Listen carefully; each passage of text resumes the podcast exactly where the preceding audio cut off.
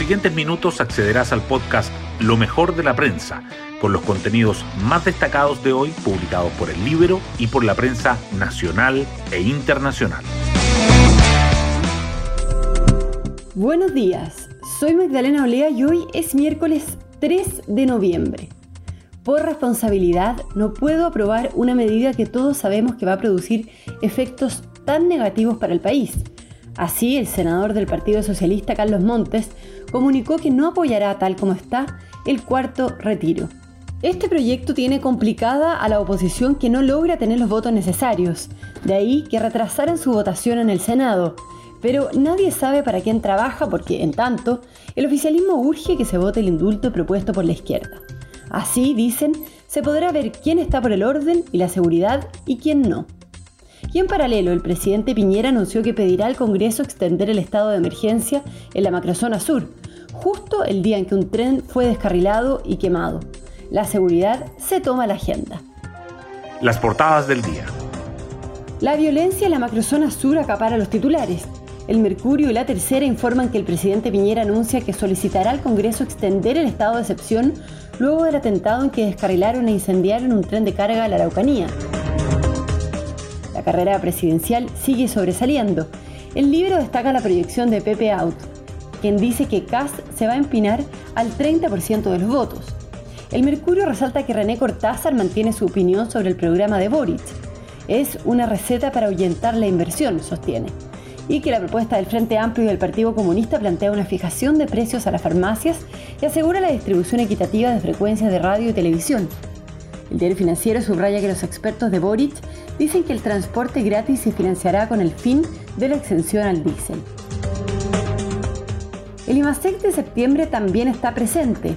El Mercurio dice que la economía crece 15,6% y supera las expectativas, aunque los analistas prevén que la actividad comience a desacelerarse mientras que la tercera agrega que las proyecciones del PIB para el año se ajustan al alza.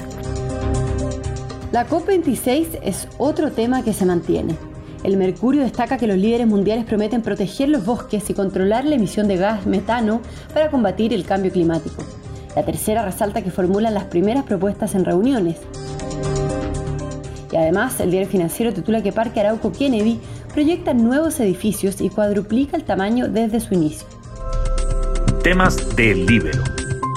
La periodista de El Libero, Daniela Vaz, nos cuenta sobre el rol que jugó Gabriel Boric pocos meses antes de la millonaria venta de terrenos de su padre en Punta Arenas.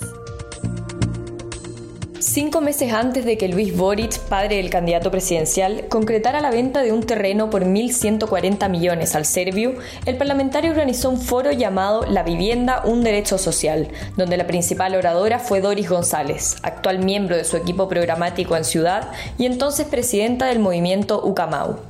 El 2015, Boric habría pagado su traslado y estadía y celebró la participación de Ucamau, ya que aseguró que se formaban lazos entre organizaciones de izquierda para resolver el problema de la vivienda.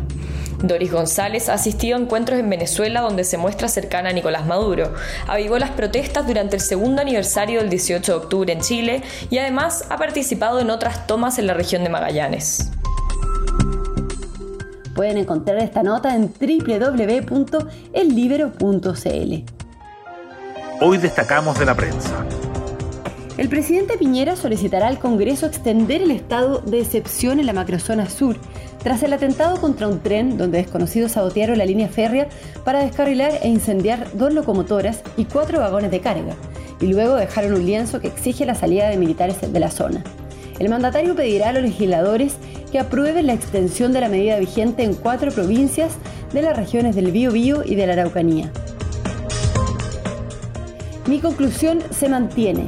Es una receta para ahuyentar la inversión, dice el exministro René Cortázar sobre el programa de Boric, quien había sido un duro crítico de las propuestas que el candidato presentó en primarias y ahora dijo que su opinión no cambió con el nuevo documento.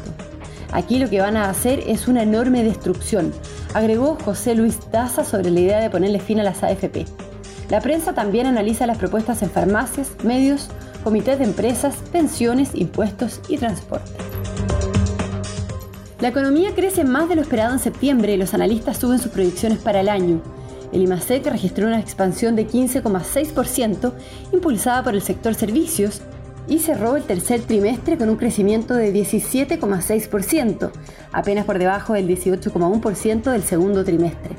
Ahora las perspectivas para el PIB de 2021 fluctúan entre 11 y 14%.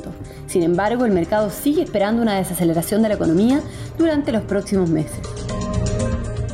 En medio de la creciente tensión en el bloque opositor por el cuarto retiro de pensiones, con llamados a votar cuanto antes, amenazas de censura a la mesa y con la carta de Carlos Montes criticando duramente el proyecto, la reunión de comités terminó nuevamente sin acuerdo. No obstante, aunque aún no hay acuerdo, la presidenta del Senado, Jimena Rincón, anunció que van a proponer como mesa la votación del proyecto el próximo martes. Y nos vamos con el postre del día. Cerca de la laguna San Rafael encuentran la primera evidencia de reproducción de ballenas en Chile. En tres oportunidades, la última en septiembre, se han avistado en la bahía San Quintín en Aysén hembras de la ballena franca austral junto con sus crías. Estos cetáceos darían a luz durante el invierno. Bueno, yo me despido, espero que tengan un muy buen día miércoles y nos volvemos a encontrar mañana en un nuevo podcast, Lo mejor de la prensa.